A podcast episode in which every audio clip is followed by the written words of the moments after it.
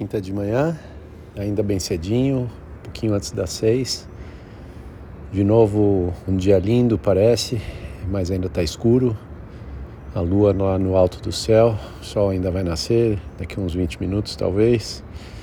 E mesma rotina, é, focado nas coisas da semana, longe dos treinos. É, vou ver se hoje eu, eu respondo o meu nutricionista que me mandou uma mensagem esses dias para saber como é que tá as coisas. Vou comentar com ele dos planos de é, começar a pensar no meio Ironman de janeiro, mas só no mês que vem.